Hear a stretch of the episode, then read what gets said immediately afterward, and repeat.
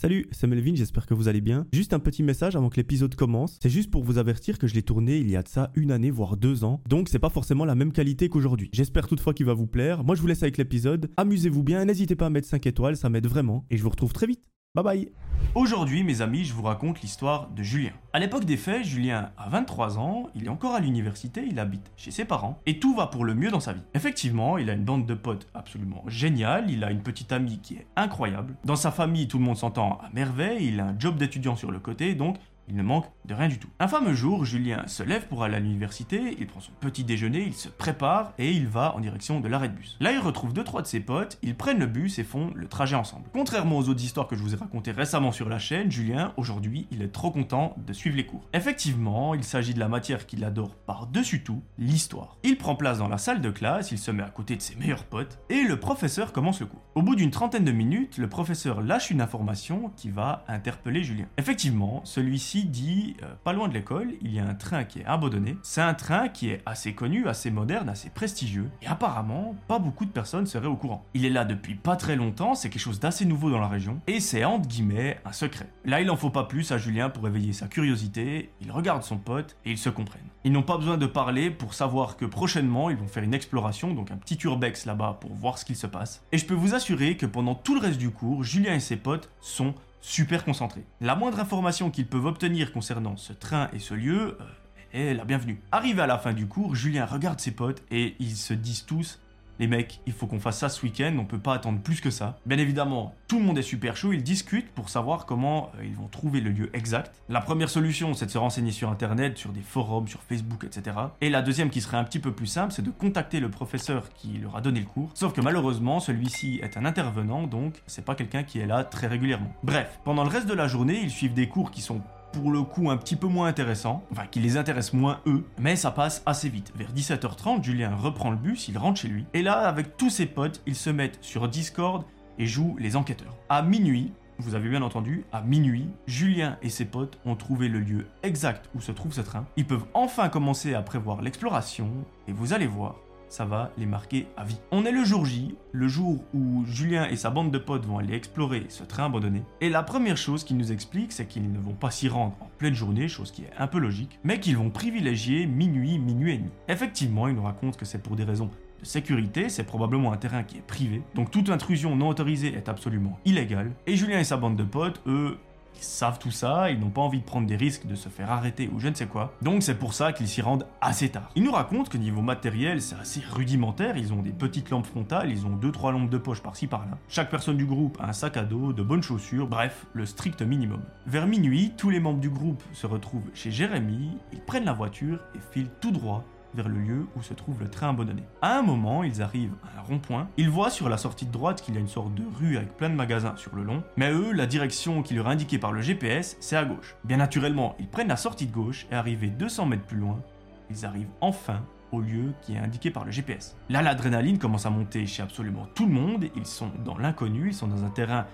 probablement privé, donc leur présence est illégale, et ils ont pas envie de se faire choper. Notre ami Julien, il regarde un petit peu les lieux, il voit qu'il y a un très gros grillage, et sur ce grillage, il y a bel et bien un panneau qui dit que ce terrain est privé, que toute présence non autorisée est absolument illégale, et que si le propriétaire surprend des gens qui ne sont pas autorisés sur le terrain, euh, là ça peut aller très loin. Parce que le propriétaire, c'est pas une personne comme vous et moi, c'est une très grosse entreprise ferroviaire. Et généralement, ils ont des avocats qui sont bien rodé. Mais bon, Julien, lui, c'est un aventurier dans l'âme, il n'y a rien qui peut le faire reculer. Mais c'est pas le cas forcément pour tous les membres du groupe. Effectivement, sur 5 personnes, seules 2 sont d'accord de passer le grillage. Les trois autres, elles, elles disent euh, les gars, je veux pas forcément prendre le risque de passer ce grillage et de me faire arrêter finir en tôle ou payer une amende que je payerai toute ma vie. Julien, il est un petit peu déçu, mais en même temps, il comprend le fait que c'est totalement bête de mettre sa vie en danger ou je sais pas, de louper sa vie pour explorer un train qui est abandonné. Donc il leur dit, bah écoutez, attendez-nous là, euh, on va juste faire un petit tour, on revient et on repart ensemble. Avec son pote, ils escaladent le grillage et ils arrivent enfin à ce fameux train. Et leur professeur n'a pas du tout menti, c'est un très beau train vraiment qui est assez moderne. Les raisons de sa présence ici dans cette grosse forêt,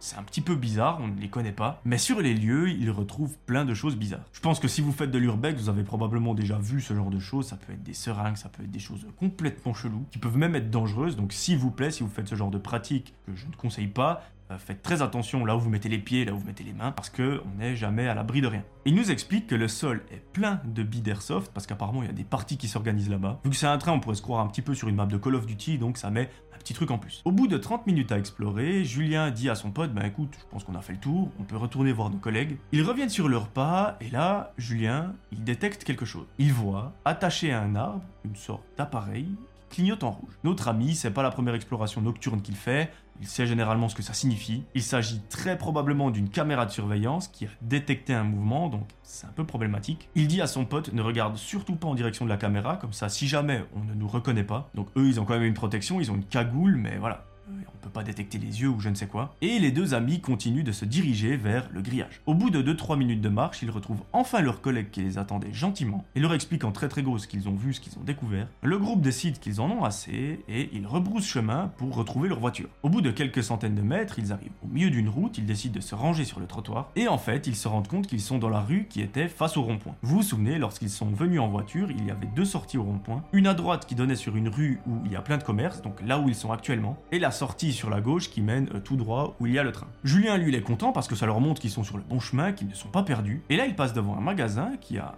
gros grillage autour. Et sur le parking de celui-ci, il voit deux grosses voitures noires avec des vitres teintées et plein de gens autour. Vu qu'on est en pleine nuit et qu'ils ont des lampes de poche assez rudimentaires, ils n'arrivent pas forcément à voir de qui il s'agit. Et par contre, au moment où ils regardent dans leur direction, toutes les personnes qui sont autour des voitures commencent à s'exciter. Certains braquent des lampes de poche sur eux. Celles-ci sont super puissantes, donc ça déstabilise un petit peu le groupe. Certaines de ces personnes rentrent en courant dans les voitures, ils font une petite manœuvre et sortent du parking. Là, Julien a à peine le temps de regarder ses potes et leur dire mais qu'est-ce qui est en train de se passer? Que les voitures se mettent à rouler très très vite dans leur direction. À ce moment-là, Julien n'en croit pas ses yeux, il n'arrive pas à comprendre ce qui est en train de se passer. Lorsque tout à coup, les voitures s'arrêtent à quelques mètres d'eux, donc ils ont failli se faire percuter, plusieurs personnes sortent et commencent à leur sauter dessus. Là, c'est un bordel pas possible qui est en train de se passer, entre les personnes qui sont encore sur le parking qui crient c'est eux, c'est eux, on les a trouvés, les mecs qui sont en train de les mettre à terre, de les plaquer au sol, bref, ils ne comprennent plus rien. Là, notre ami Julien et tous ses potes se retrouvent à terre, les mains dans le dos et des grosses lampes de poche braquées le visage. Il nous raconte que ces lampes de poche, elles sont tellement puissantes qu'en fait ça chauffe la figure, que ça aveugle complètement. Et en plus d'aveugler, ça fait complètement perdre l'orientation. Julien essaye tant bien que mal de comprendre ce qu'il se passe, il essaye de parler à ces personnes, mais celles-ci ne répondent pas ou répondent de façon très agressive. Et entre deux flashs de lampes de poche, il arrive à distinguer l'habit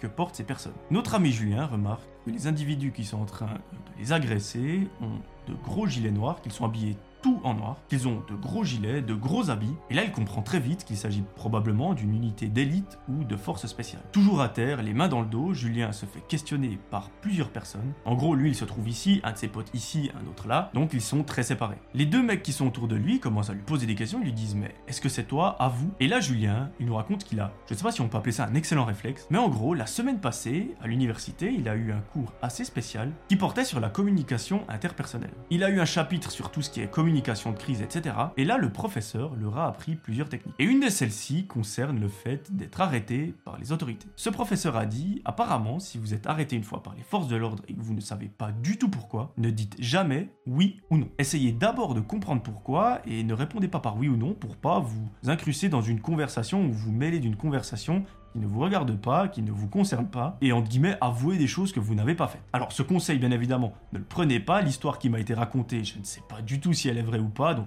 faites comme si ce conseil n'existait pas. Et du coup, Julien, à ce moment-là, c'est ce qu'il applique. Il dit au mec, euh, je ne sais pas pourquoi vous m'arrêtez, expliquez-moi, et ensuite on peut peut-être essayer de communiquer, mais pour l'instant vous parlez à un mur, moi je parle à un mur également, donc ça bloque. Bref, tout ça dure pendant une bonne quinzaine de minutes. Pour Julien, ça paraît être une éternité. Entre les flashs qui lui arrivent en pleine tête, les mains qui sont dans le dos, enfin bref, euh, rien ne va. Lorsque tout à coup, il distingue au loin une camionnette de police qui est en train d'arriver. Là, il sait pourquoi ils arrivent, parce qu'il se dit, euh, on va être embarqué, on va être emmené au commissariat pour X ou Y raison, deux policiers sortent de cette camionnette et un s'approche de Julien. Là, très vite, Julien, avant même que le policier n'ait euh, sorti un mot de sa bouche, il lui dit Monsieur, on n'en a absolument aucune idée de pourquoi on est là, qu'est-ce qu'on a commis de mal et. Euh, bref, on comprend rien. Le policier lui dit Mais racontez-moi ce que vous avez fait dans l'heure qui précède. Et Julien lui dit Voilà, écoutez, on avoue, on s'est rendu sur un terrain qui est privé pour aller visiter un train qui est abandonné, on a pénétré sur le terrain sans autorisation, c'est illégal, on le sait. Et là, très vite, le policier semble complètement perdu et super étonné. Il dit Mais comment ça, vous, êtes allé voir un train? Et Julien lui dit Oui, écoutez, il y a un train qui est abandonné euh, pas loin d'ici. C'est un terrain qui est privé, on n'a pas le droit de s'y rendre et nous, ben, on allait faire de l'urbex. C'est notre passion, on a merdé, on le sait, donc on a su. Le policier ne dit rien, il se lève et va vers un des gendarmes qui l'a interpellé. Donc un mec très costaud avec le gilet noir, les habits tout en noir, enfin le mec, il faut pas le chercher. Il dit à ce gars, c'est bon, je pense qu'on peut relâcher un petit peu la pression parce que l'atmosphère était très tendue. On peut relâcher les nerfs, on peut relâcher tout ça. Euh, je suis pas certain que ce soit nos hommes. Ils sont allés visiter un train. Euh, c'est pas les personnes qu'on cherche. Julien, lui qui est à côté, il arrive à entendre ce qu'ils se disent. Il comprend pas non plus. Il nous raconte que c'est assez impressionnant parce qu'à partir de ce moment-là, tous les policiers sont devenus super gentils. Ils n'étaient pas méchants avant, mais ils étaient très rudes, très agressifs et euh, ils ne rigolaient pas du tout. Donc ils faisaient simplement leur job. Mais dès que l'information qu'ils ont été visiter un train est tombée, tout le monde est redevenu euh, le papa qu'il est dans la vie de tous les jours. Une scène qui a marqué Julien, c'est lorsqu'un policier se met carrément à rigoler, à faire des petites blagues avec les membres du groupe, enfin, comme si c'était des potes. Très vite, les policiers expliquent au groupe que voilà, ils sont relâchés, qu'aucune charge n'est retenue contre eux. Julien se relève, il est complètement euh, désorienté, il ne comprend pas où il est, mais il décide quand même de parler à un des deux policiers qui est arrivé avec la petite camionnette, pour juste comprendre ce qui se passe. Et ce qu'il va lui dire va euh, probablement vous étonner. Il dit, écoutez, euh, le magasin où se trouvaient les deux voitures noires avec tous les hommes autour, il a été cambriolé. Lorsque vous avez vu ces personnes sur le parking, ça faisait à peine quelques dizaines de minutes que ça s'est passé. Et sur les caméras de surveillance, on a vu votre voiture qui est passée devant. Ça a été la seule voiture à ce moment-là qui est passée.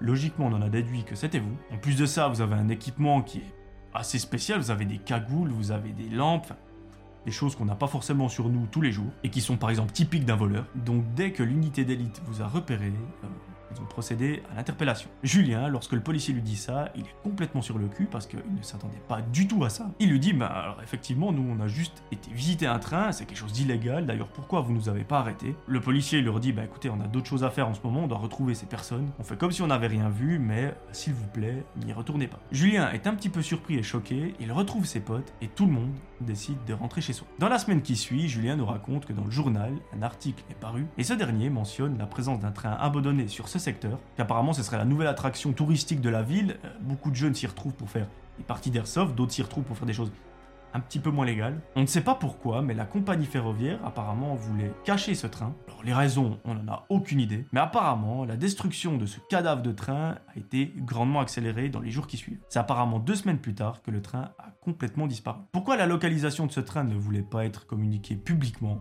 Aucune idée.